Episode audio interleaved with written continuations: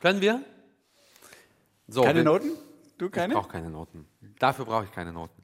Die letzten drei Sonaten. Wie haben die sich von der Ferne für dich angefühlt, als du ein kleiner Junge warst? Haben sie keine Rolle gespielt. Gab es nicht mal die nein. Fantasie eines Tages? Also die erste, nein, die erste der drei Späten, die ich gespielt habe, war Opus 110 im Studium. Selbst gewählt? Selbst gewählt, noch mit Karl-Heinz Kämmerling zusammen. Aber keinerlei Vorstellung darüber gehabt, irgendwie, was das später mal mit mir macht.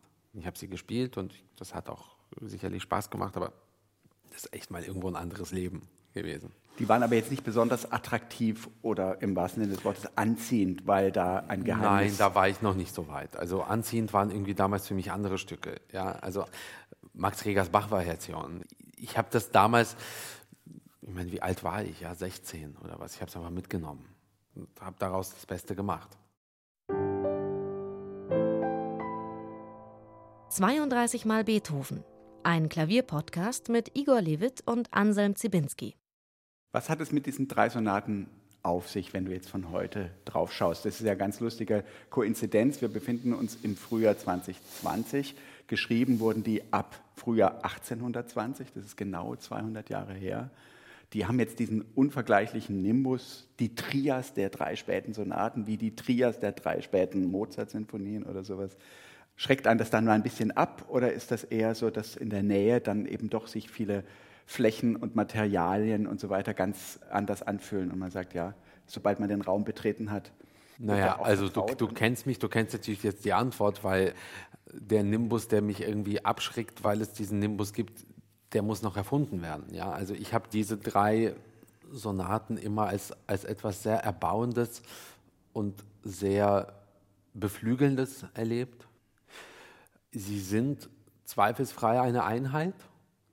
Das glaube ich schon. Es gibt bestimmte Themen, die, die sich durch alle drei Sonaten ziehen. Also es gibt ein berühmtes Motiv, das sich quasi durch alle drei tatsächlich zieht. Dieses, dieses Bachsche Zitat nach Es ist vollbracht. Ist es das? Mhm. Ich glaube, ja.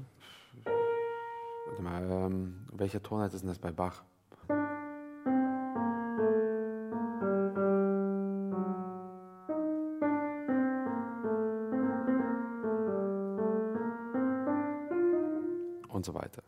Und dieses, es fängt an ab der Opus 109.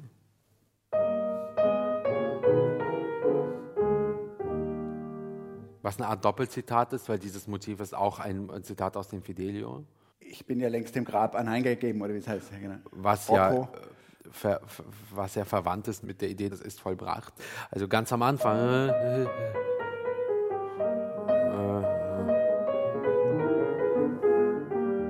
Kommt in der Opus 109, glaube ich, nur ein einziges Mal, dieses Motiv. In der Opus 110 kommt es die ganze Zeit. Und natürlich ganz groß in der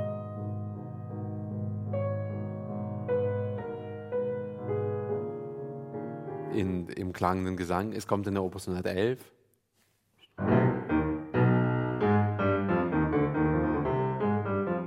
leicht abgewandelt. Im Grunde, wenn man ehrlich ist, kommt es schon in der Hammerklaviersonate.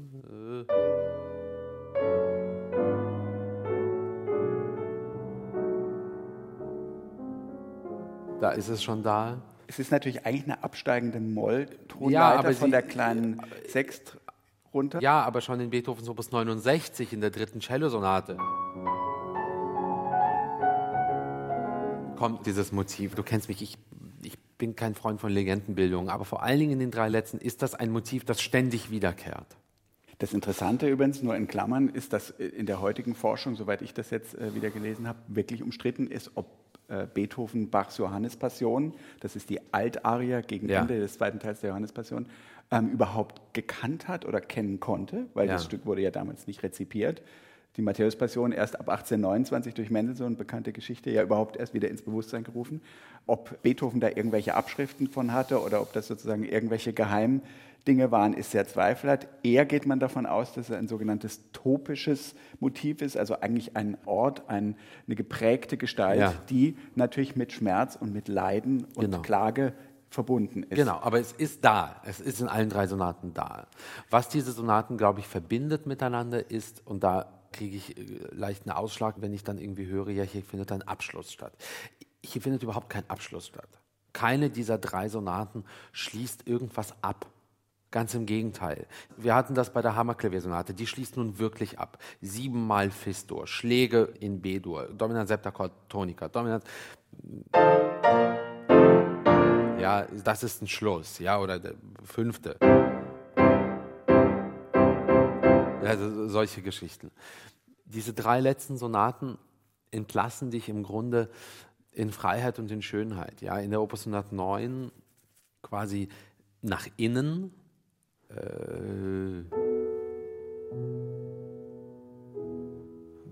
Schritt nach unten, es geht quasi nach innen hinein. In Opus 110 lebensfreiernd, wie es nur geht. Äh, quasi sozusagen raus zu allen und dann in Opus 111 nach oben. Ja, wo,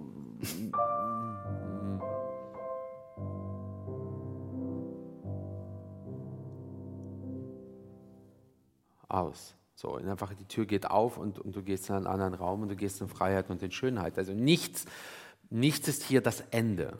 So. Also Beethoven ist 50 Jahre alt, 1820. Er ist, als er das fertig hat, diese drei letzten Sonaten, ist er 52 Jahre alt und er wird danach ja noch eine ganze Reihe von ja, aber das sehr, sehr du jetzt und das sage ich auch. Dingen du, schreiben. Du, du, weißt auch, dass es viele unserer Kollegen gibt, die dann irgendwie daraus sozusagen das Ende aller Dinge konstruieren ja, sorry, also ich meine, das ist doch verrückt. Also da passiert noch irrsinnig viel danach. Aber jetzt rein von diesen Stücken ist es eher so der Lufthauch und, und es geht weiter. Ja, und das eint die so sehr. So. Jedes Konzert nach der Hammerklaviersonate ist sozusagen Niederschlag und danach ist aus und dann ist auch körperlich aus, während nach den drei letzten ich eigentlich am liebsten ja, das nochmal spielen, aber das ist einfach so, so eine Sauerstoffzufuhr. Der Hintergrund ist ja ein Auftrag des Berliner Verlegers Schlesinger, gesagt hat, würden Sie uns drei neue Sonaten schreiben. Beethoven hat dann, der Fragebrief ist verloren, hat dann ja eine hohe Honorarforderung gestellt, 120 Dukaten, wenn ich das richtig im Kopf habe, und hat dann sukzessive diese Sonaten geschrieben, wo er ja ganz froh war, sie zwischen die Missa Solemnis und einige andere Beschäftigungen schieben zu können. Wir hatten diese schöne Zuhörerinnen-Zuhörerfrage, in welchen Situationen Beethoven sich entschieden hat, Gruppen zusammenzufassen unter einem Opus und wann er sie dann einzeln veröffentlicht hat. Also hier hat er tatsächlich den Plan gehabt, eine Dreiergruppe zu schreiben und es ist auch daran zu sehen, dass es immer äh, darum ging, eine Kreuztonart, Opus 109 in E-Dur, eine B-Tonart, Opus 110 in Astor und eine Molltonart, Opus 111 in C-Moll zu schreiben, hat sich dann aber wahrscheinlich aufgrund der sehr starken Individualität und natürlich der, der absoluten Vollendung dieser Stücke dazu entschieden, doch ihnen eine eigene Opusnummer zu geben. Aber eigentlich war es ja üblich, dass man Dreier- oder Sechsergruppen kontrastierend zusammengruppierte. So hat ja Mozart seine Haydn gewidmeten Quartette ja. noch veröffentlicht, so hat Beethoven selbst seine Quartette Opus 59, 1, 2, 3 noch veröffentlicht und eben seine Sonaten bis, was ist die letzte, 31, glaube ich, die letzte Sammelgruppe, wo eben wirklich nochmal drei Sonaten zu einem Triptychon hier vereinigt sind. Vielleicht sagst du ganz kurz, was uns erwartet in diesen drei Sonaten, in wenigen Sätzen diese drei Stationen, sodass man ein bisschen den Überblick hat und dann steigen wir in die Edo ein, oder? Uns erwartet eine Formvollendung, uns erwarten sehr, sehr viele Freiheiten. Also diese Stücke, die sind alle, alle dreisätzig. Der dritte Satz der Opus 110 ist im Grunde zweiteilig. Also sagen wir mal, die Opus 110 ist quasi dreieinhalbsätzig. Sie sind aber auf eine Art eigentlich alle einsätzig. Also die Sätze gehen ineinander über, sie reichen einander die Hand. Uns erwartet vollendeste Schönheit, uns erwartet auch Aggressivität auch eine Form von Gewalt, eine Form von Verzweiflung, eine Form von disparaten, also auch disparate Musik, alle möglichen Arten von Musik, von der Art neapolitanischen Tarantella bis zu Variationen, Gesängen, Arien, ähm, toccattenhaften, etüdenhaften Elementen. Also, also eigentlich alles vereint, aber natürlich werden Form wird zu Inhalt. Also so, das, ähm, das, erwartet uns. Apropos Form, jede dieser drei Sonaten, bitte widersprich, äh, wenn ich mich irre, ist aufs Finale hin, also auf ja. den letzten Satz hin orientiert, ja. ganz eindeutig. Das war in den frühen Klaviersonaten nie der Fall, das war in den Sinfonien dann zum Teil der Fall. Und jede dieser Sonaten wagt nochmal ein ganz, ganz individuelles und neuartiges Design, also eine Formanlage, die zwar mit den herkömmlichen Schema spielt, die aber komplett überschreitet und neu deutet. Da sind wir gleich bei Opus 109, genau. denn die bricht ja schon nach wenigen Takten ab. Wir beginnen, die Opus 109 beginnt, als wäre sie schon längst da gewesen. Sie beginnt quasi mittendrin.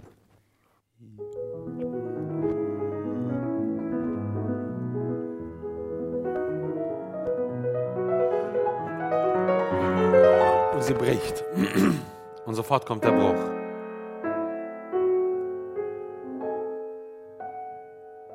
Das heißt, etwas Ähnliches passiert in diesem Stück, was ich so frappierend finde bei Beethoven so häufig.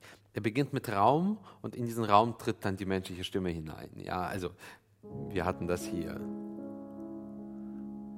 Hier spricht ja niemand. Das ist ja wirklich nur, nur Zustand.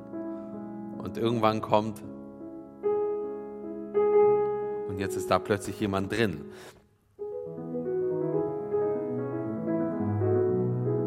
Haben ja nur Zustand, wir haben nur Raum.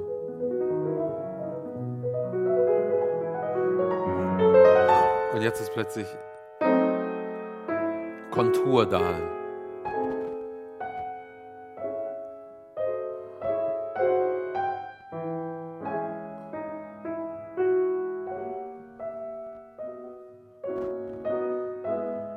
Sehr improvisatorisch, sehr frei, als würde er schauen und gucken, okay, wo geht's jetzt hin?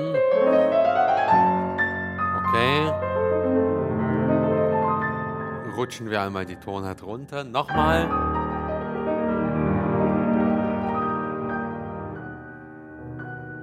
Wir spielen, wir improvisieren. Gucken mal.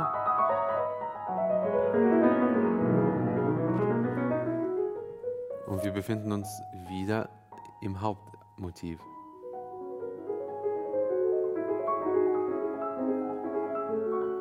Hier kommt das Zitat.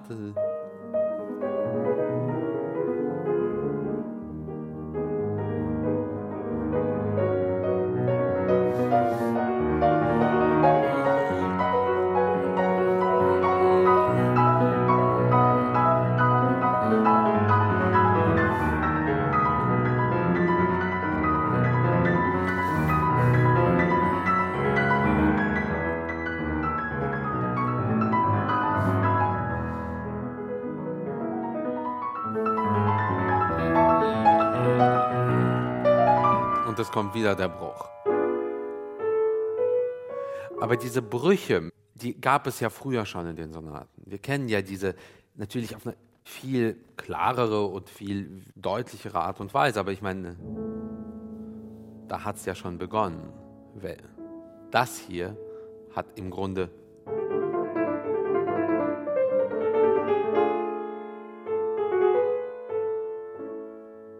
in der Sturmsonate wieder was anderes.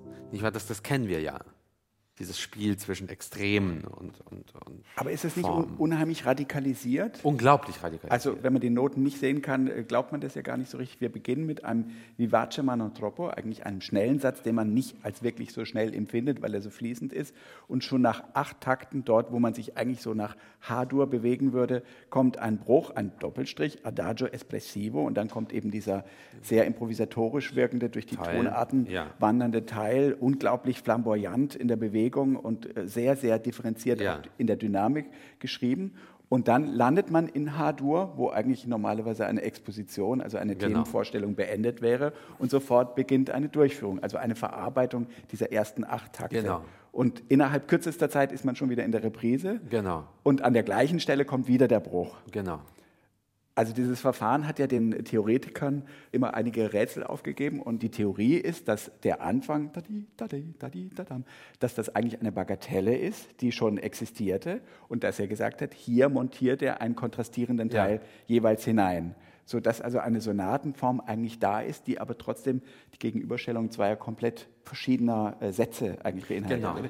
Die genau. Pointe dieses unglaublich kurzen und komprimierten Satzes ja. ist ja dann die Coda etwa ab 78, wo das plötzlich zu vollen choralhaften Akkorden zusammengezogen wird. Ja. Plötzlich hat man diese Erfüllung. Die genau.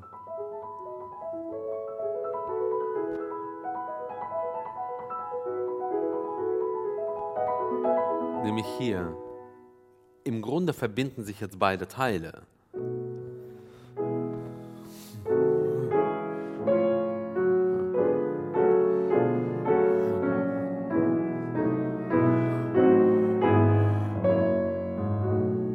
Er endet so beiläufig er begann.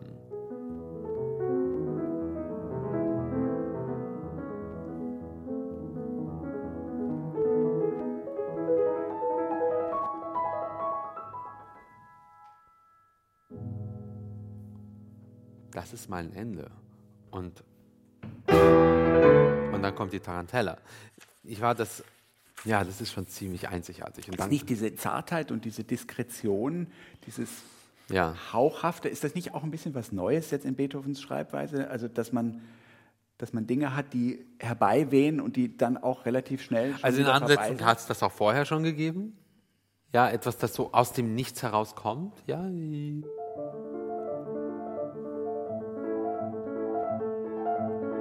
Also so Sturmsonate, Finale oder, oder also Kleinigkeiten wie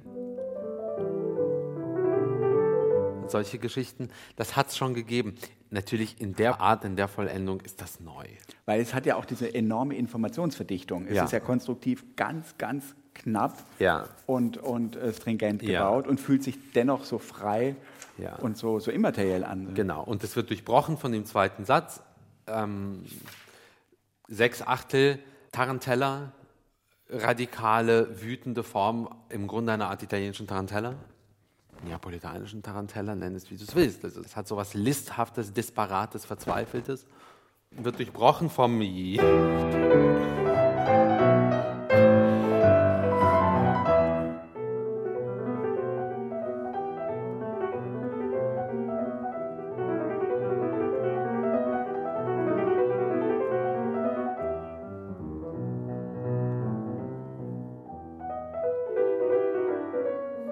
that.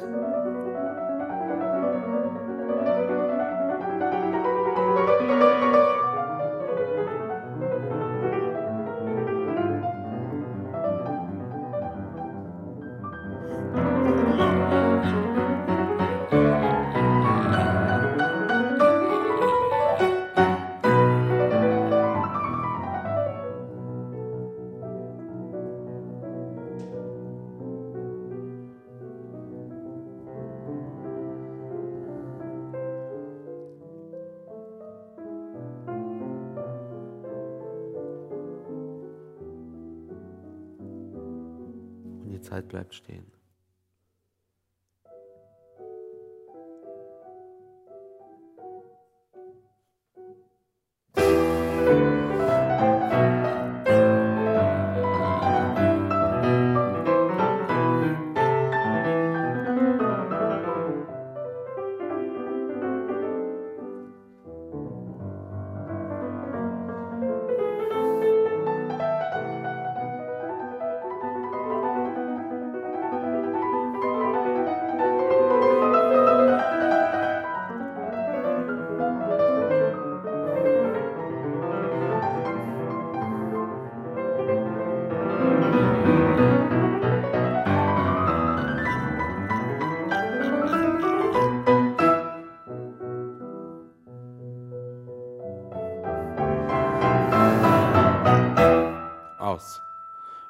Dieser wilde Ritt und dieses Animalische und, und Verzweifelte und wirklich Desperate ist ähm, ziemlich einzigartig auch und, und, auch in dieser Dichte und, und in der Kürze. Hier kommt übrigens etwas mit, das hatte ich ja letztens erwähnt. Worte werden zur Tempobezeichnungen. Also es gibt Stellen, Beethoven schreibt espressivo a tempo. Das Espressivo bremst plötzlich die Musik, um dann wieder loszulassen. Etwas, was ja Schumann dann auch sehr gerne macht. Ja, das ist ein, wirklich ein wilder, sehr, sehr intensiver, mental auch sehr ermüdender Satz. Vielleicht ein kurzes Wort zur Form. Eigentlich ist es die Funktion eines Scherzos. Scherzos genau. Die Form ist aber eine Sonatenform mit einer kontinuierlichen Exposition. Ja. Ich weiß nicht, ob du es ganz kurz zeigen magst. Prestissimo E-Moll statt E-Dur. Man hat dann ja ab Takt 25 ein zweites Thema, was auftaucht. Man hat auch ein Schlussgruppenthema und man hat ein Trio, was ja den Bass des Hauptthemas einfach genau. aufnimmt. Also es ist äh, Scherzo also und Sonatenbesatz in einem. Das Thema.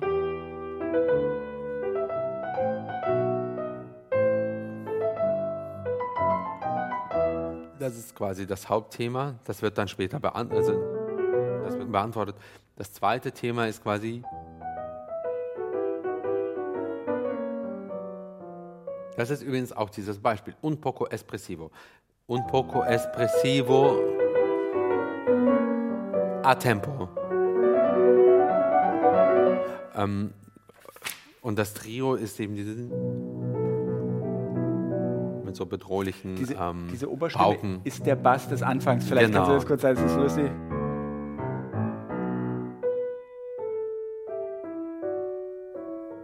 Auch noch im Kanon.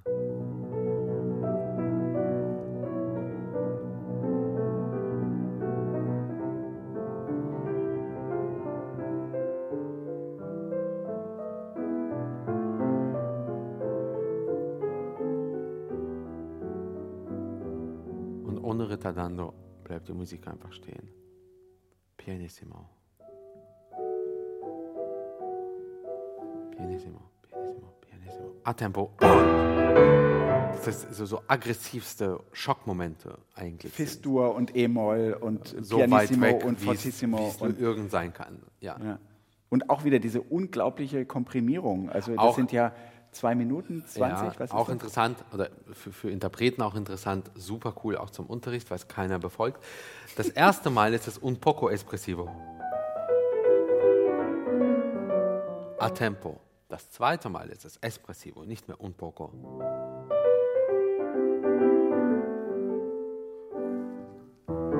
Das heißt, es wird eigentlich noch langsamer, die, die Abbremsung wird noch stärker. Und wie gesagt, in diesem, in diesem Wirbelwind und in dieser Animalie und Aggression endet dieser Satz auch. Äh, äh,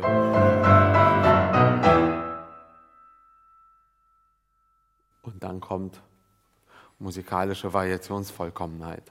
Interessant auch in diesem Stück, bevor wir zu den Variationen kommen, dieses Werk eint die formale Idee, so wie es beginnt, endet es. So wie der erste Satz beginnt, so endet er. So wie der dritte Satz beginnt, so endet er. Es gibt immer diese Kreisbewegung, so was Goldberg-Variationshaft ist. Goldberg-Variationen beginnen so, wie sie enden. Und natürlich sind die Noten gleich, aber der Eindruck oder du, die oder der das hört, bist jemand anderes. Also dieses Umkreisen ist etwas, was in dieser Opus 109, glaube ich, sehr, sehr stark ist. Alle drei Sätze fangen immer mit der Terz über dem E an, Genau. sei es jetzt das Gis oder das G. Ja. Ich weiß nicht, magst du das vielleicht kurz zeigen? Das sind so Dinge auch zur Verklammerung eines Also hier Zyklus. Das ist die Tonart E-Dur oder E-Moll. Der erste Ton des ersten Satzes ist die Dur-Terz nach oben, ist das Gis. In der Moll-Variante ist es das G. So beginnt der zweite Satz. Wieder in der Dur-Variante ist es das Gis und so beginnt der dritte.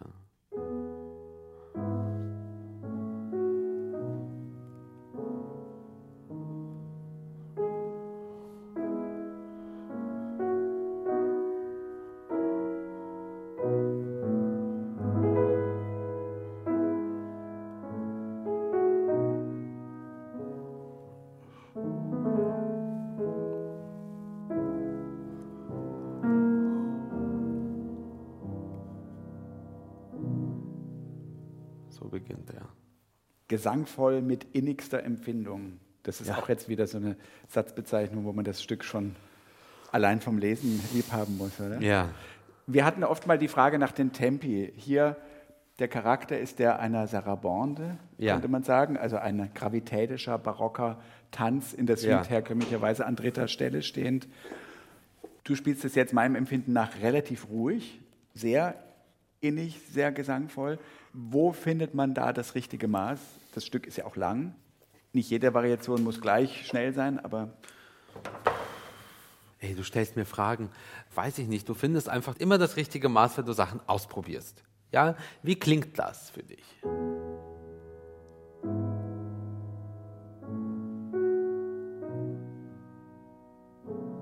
Es kann alles funktionieren.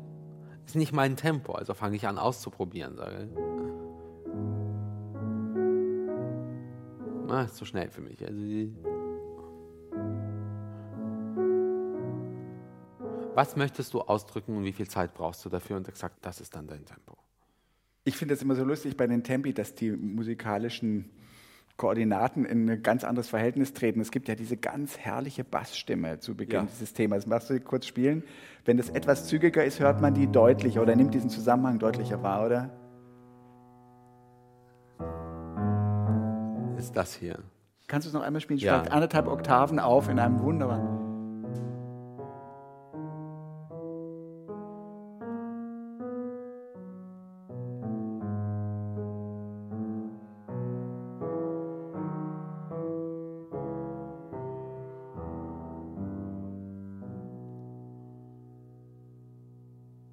Und darüber liegt dann die Melodie.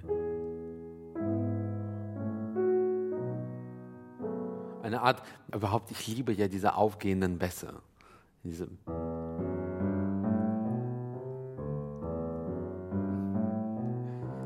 diese Geschichten, ja, Matthäus Passion. Ja.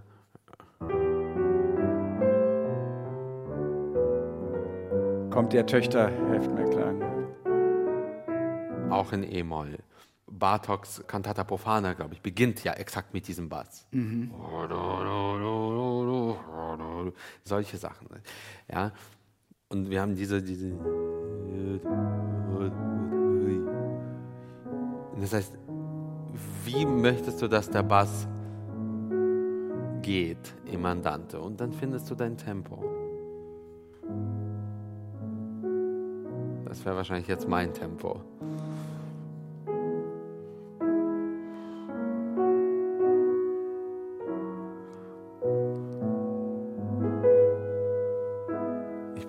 Der linke Handtyp. Also ich, mir sind Bässe immer viel wichtiger als Melodien.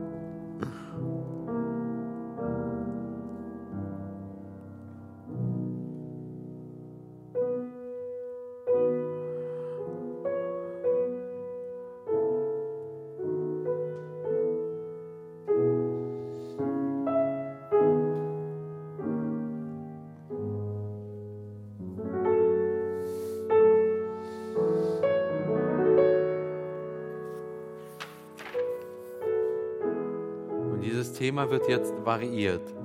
Jetzt kommt die erste Variation, molto espressivo, groß und offen und, und in dieser Offenheit großzügig.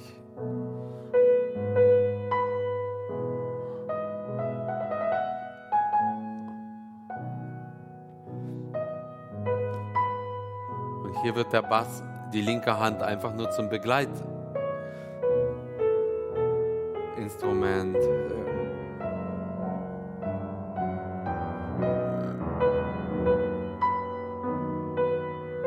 Die schönste Form einer Arie.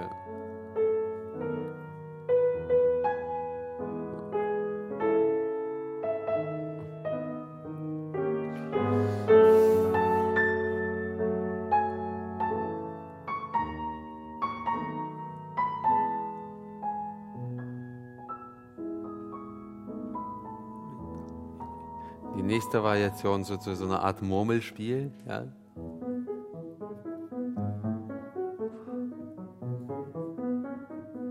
So.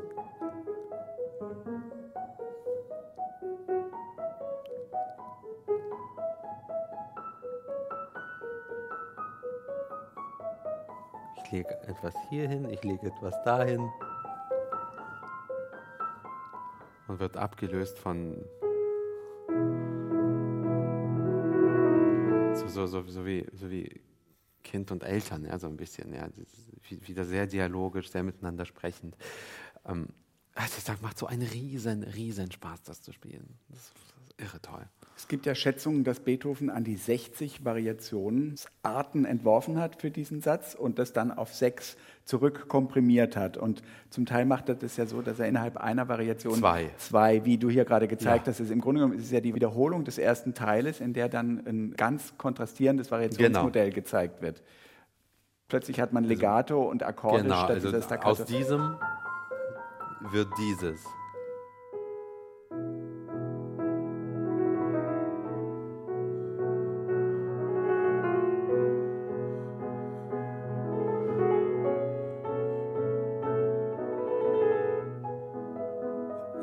Quasi der Beginn wieder, aber Tut er eigentlich nicht.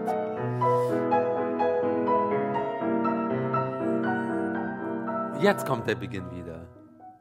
Zweiter Teil. Ja. Zweiter Teil. Wir sind wieder, wieder im Murmelspiel.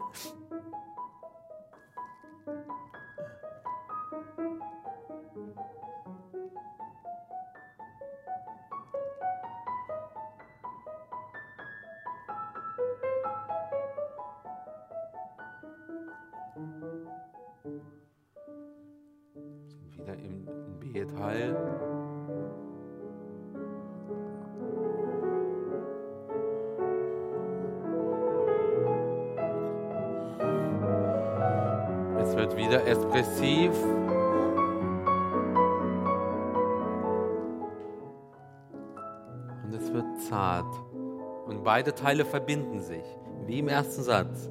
Das heißt, so wie es beginnt, so endet es, aber es endet, es endet mit der Erfahrung des Vergangenen. So wie den ganzen Sonate. Jetzt kommt eine Etüde, eigentlich, oder? Kann man schon so sagen?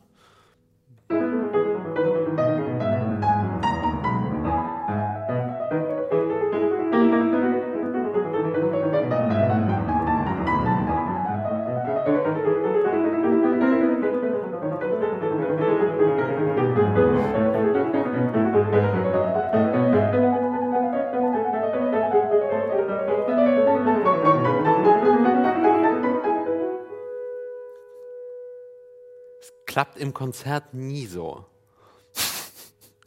Im Konzert klingt das immer.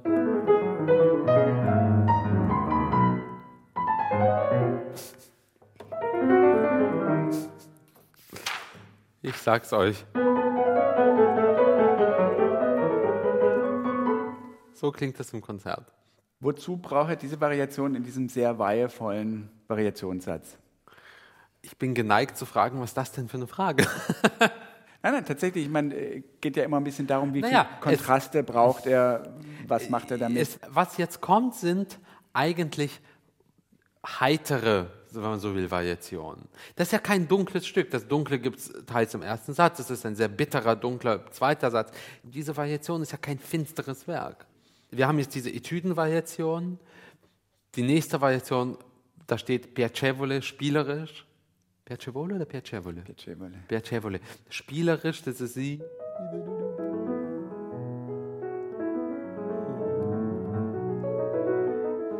Im Übrigen neun Achtel, wir haben eine Sechzehntelfigur, sechs Töne, sechs Sechzehntel, Piacevole.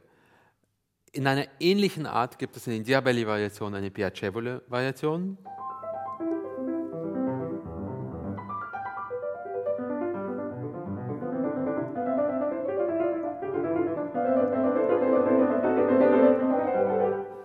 Langsamer spielen, aber die Art ist ähnlich. Also wir haben etwas sehr Spielerisches. Die Frage, gibt es eine einzige Variation in diesem Satz, die eigentlich nicht hell ist? Die sind alle hell. Die Murmelvariation, die, die erste gesangliche, das Thema sowieso, die Etüde, das hat ja alles eigentlich etwas Helles. Das ist kein tragischer Satz. Was Glückliches auch? Oder? Natürlich etwas Glückliches und, und etwas Beglückendes im wahrsten Sinne. Und insofern, diese Etüde das hat ja was Heiteres und etwas auch, auch Aufmüpfiges und das hat dieser Satz in sich. Und, und diese Heiterkeit geht ja weiter, vielleicht ein bisschen schüchterner.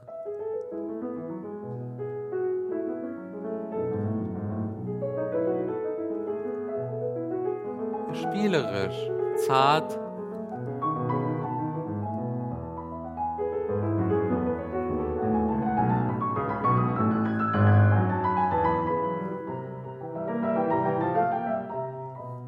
es hat Zweifelmomente. Aber sie sind nie dunkel. Sie sind leidenschaftlich.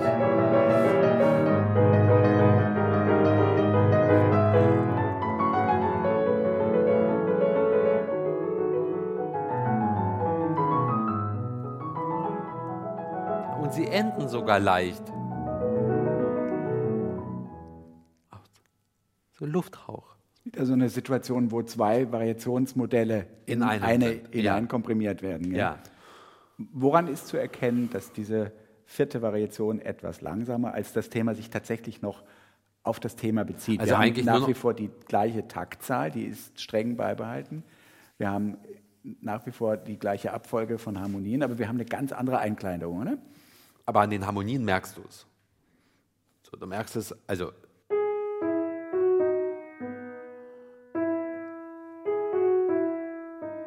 Es werden die Motive werden variiert, aber die äh,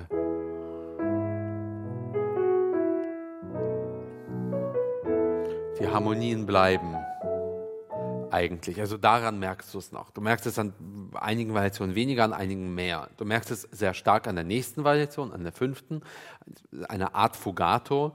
Das beginnt mit dem Motiv.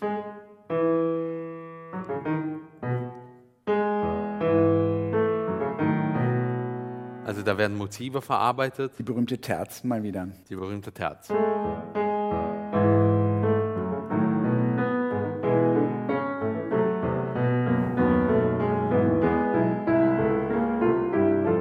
Da ist er wieder. Wir haben wieder den Bass, der ein bisschen aufsteigt.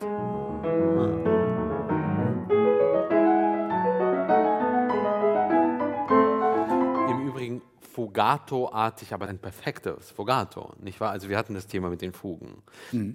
Klar gibt es hier auch Freiheiten, aber natürlich ein abgefuchster Kontrapunktiker. Äh,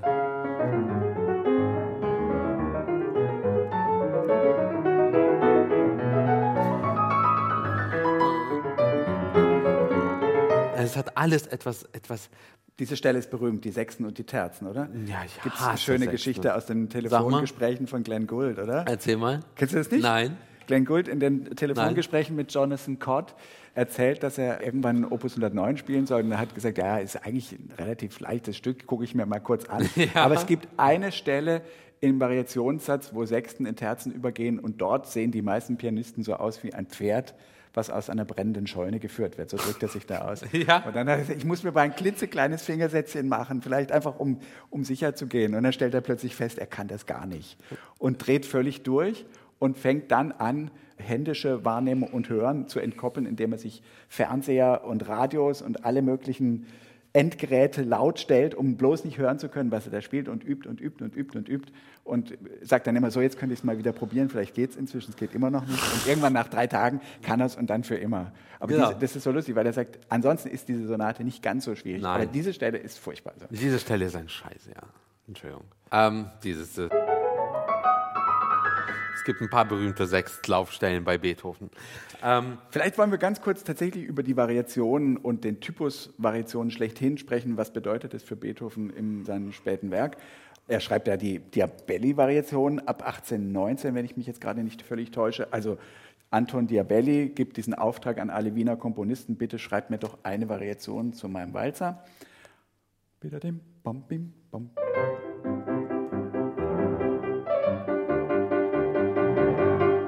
Und Beethoven fängt an und schreibt statt einem gleich weit über 20, lässt es dann liegen, aber hat dann offensichtlich Lunte gerochen, dass die Variation für ihn so ein interessantes Format ist. Variationen gibt es halt bei Bach, wie jetzt äh, Goldberg-Variationen in erster Linie als Veränderungen über einen gleichbleibenden Bass. Gibt es aber in der Klassik dann auch bei Haydn und so viel auch als sogenannte figurative oder Figuralvariation, wie heißt das? Also in, die die Oberstimme verzieren und immer weiter Beethoven hat verkleinern. unzählige Variationen geschrieben, hat ja sehr, sehr viele Variationswerke geschrieben. Eroica-Variation, 32 Variationen in C-Moll, frühe Variationswerke, mittlere Variationswerke. Diabelli ist halt ein Weltwunderwerk irgendwie. Aber die Variation als solches ist bei Beethoven ein ziemlich essentieller Teil seines Komponierens. Und das Wichtigste für ihn wird dann, dann eigentlich die Charaktervariation, Genau. also wo ein, ein gleichbleibendes harmonisches Schema in eine komplett andere Einkleidung, in Wir einen hatten ganz das anderen ja- Satztypus gebracht Wir hatten wird. das ja oder? bei der Hammerklaviersonate. Die Fuge heißt noch Fuge, aber wird eigentlich zu einer poetischen Form. Später bei Chopin wird die Etüde zur poetischen Form. Bei Beethoven wird die Variation zur poetischen Form. Bei Beethoven wird ja im Grunde alles zu einer poetischen Form. Der Triller wird bei Beethoven zu einem essentiellen poetischen Teil. hin, ja. Wir kommen da gleich hin. Er hebt eigentlich jeden Titel ins Übergeordnete. Und das macht er eben mit den Variationen auch. Er hat vorher auch figurative Variationen geschrieben, also die 32. Ähm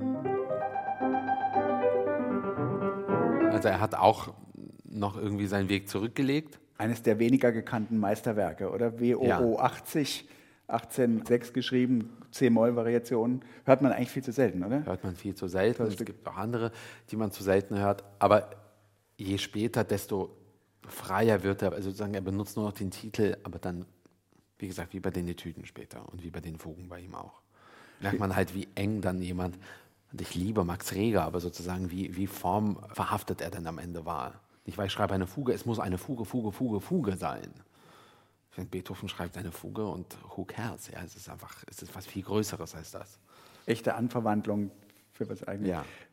Fünfte Variation, Opus 109, letzter Satz, dieser stark kontrapunktische Satz. Ja. Hier ist es jetzt wirklich so, dass er zum ersten Mal dieses Taktschema von 24 Takten verlässt und dann hinterher verlängert. Gell? Bei ja. Takt 145 geht es weiter, um dann in die nächste große Variation genau. überzumünden. Vielleicht und zwar in die letzte. Also. Äh, hier müsste es jetzt enden. Es geht aber weiter. Wie so eine Art Abschied.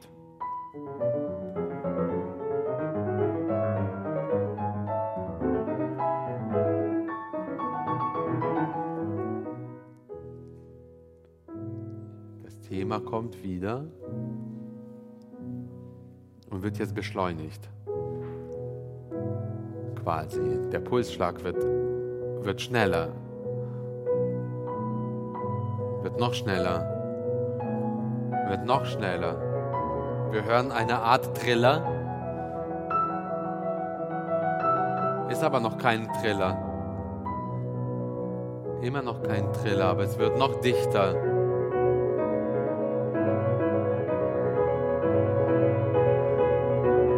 Jetzt ist es Triller.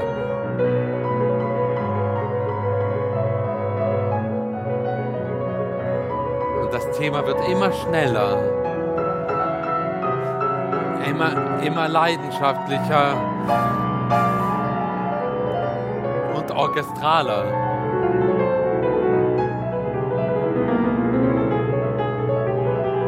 Und unter allem liegt der Triller in der linken Hand der einfach natürlich viel mehr ist als nur ein Triller, ist ja wie so eine Art Urton.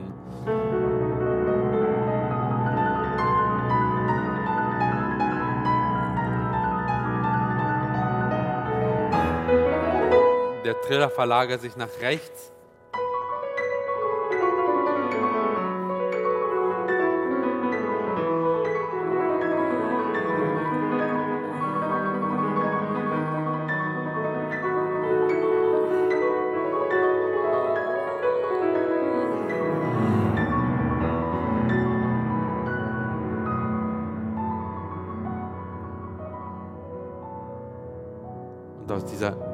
leidenschaftlichen Eruption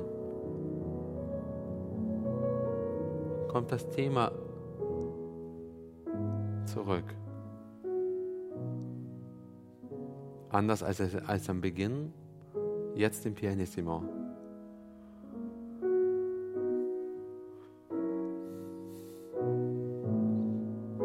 Mit tiefen Bässen,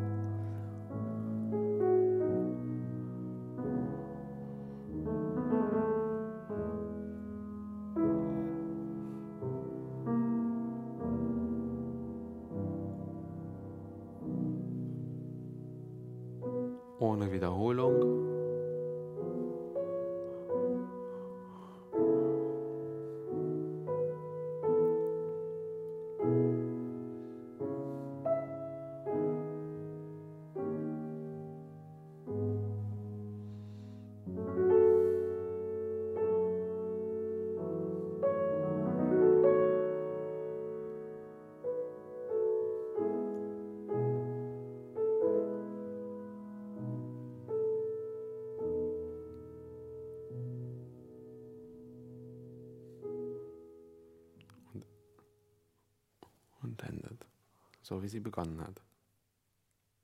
Auf dem gleichen Giss, mit dem sie eröffnet hat. Wir haben wieder so die kleinen Kreise, die mittelgroßen Kreise und den ganz großen Kreis. Vielleicht kannst du uns trotzdem noch mal die sechste Variation kurz erläutern, wie das vor sich geht, weil das ist wirklich sind mit die ungewöhnlichsten ja. Seiten und auch die visionärsten und auch modernsten Seiten vielleicht ja. mit, zumindest von der Faktur, also von der Beschaffenheit ja. äh, der Noten. Joachim Kaiser hat in seinem Buch über die 32 Sonaten und ihre Interpreten geschrieben, das ähnele eigentlich mehr den Klangorgien von Olivier Messiaen, also dem großen französischen Komponisten des 20. Jahrhunderts, als irgendwas, was man sonst so von Beethoven kennt. Also wir das haben verflüssigt sich, das wird immer größer, das beschleunigt sich. Genau. Das sind ja fast minimalistische Techniken wie ein Puls Schritt für Schritt für Schritt sich beschleunigt und dann. Genau, das ist ja etwas, was dann in der Popmusik häufig auch mal gemacht wird. Jetzt beginnt dann ein Beat, der wird schneller, der wird noch schneller. Das ist ja, also der, der Techno hat das dann später übernommen, die ganze Dance-From-Music hat das später übernommen. Das ist eigentlich ein uralt Element, nicht wahr? Ich, langsamer Schritt, schnellerer, noch schneller.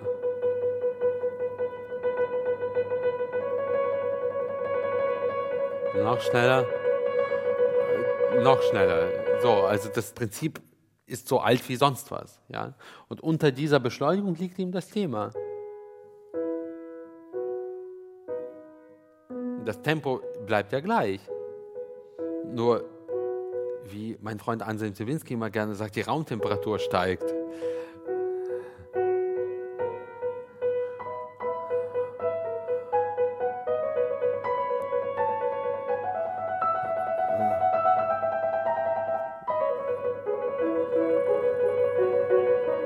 und so weiter. Also das verdichtet sich, es wird immer heißer. Und irgendwann explodiert eben der Vulkan. Ich meine, es gibt da ja pianistisch wahnsinnig außergewöhnliche Stellen, wie jetzt Takt 164 auf 65, zwei Triller in der Mitte, in den Außenstimmen diese Triolen. Das muss man ja erstmal manuell so ein bisschen. Ja, es geht schon, aber hier wird sozusagen Musik zu, wie du sagtest, ja zu einem Klangrausch.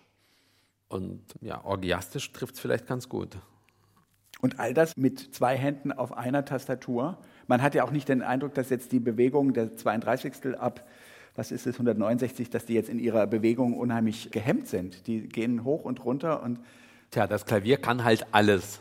Gell? Ja. Wie fühlt sich das an, wenn man, wenn man nach dieser Odyssee heimkehrt zu dieser Penelope, diesem wunderbaren Thema. Berührend, beglückend, beglückend. Das ist wirklich, ich habe das ja eingangs gesagt, nichts an diesen Sonaten macht mich fertig, sondern es ist wirklich so lebensgebend und energieschenkend und nicht energienehmend wie Hammerklavier, wie Appassionata. Das hier ist einfach ein großes Geschenk und dann ist es zu Ende und dann geht es mit der Opus 110 weiter. Und da geht es ja wirklich um Leben schenken und ja. energiegebend. Das und Werk eines Schwerkranken, der genäst und ja. dann das Leben neu feiert. Und das Opus 110 demnächst mit Igor Levit und Anselm Zibinski. Bis zum nächsten Tschüss. Mal. Ciao. 32 mal Beethoven ist eine Produktion von BR Klassik. Aufgenommen hat diese 30. Folge Christian Fischer. Gemischt wurde sie von Dorothee Keil und Elisabeth Panzer.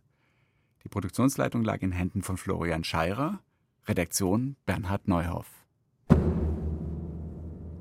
Unser Podcast 32 mal Beethoven neigt sich jetzt dem Ende zu. Jetzt interessiert uns natürlich, wie es euch gefallen hat. Wir freuen uns, wenn ihr uns ein paar Fragen beantwortet. Den Fragebogen findet ihr unter brklassik.de slash 32x Beethoven. Der Link steht aber auch in den Shownotes des Podcasts. Für alle von euch, die jetzt gern mehr erfahren würden über Beethovens Leben, hat BR Klassik etwas Besonderes. Im Herbst präsentieren wir euch unsere Hörbiografie über Ludwig van Beethoven endlich auch als Podcast. Freiheit über alles lieben. Beethovens Leben erzählt von Schauspielern wie Udo Wachtfeitel oder Cornelius Obonja. Demnächst also als Podcast in zehn Folgen. Freut euch drauf.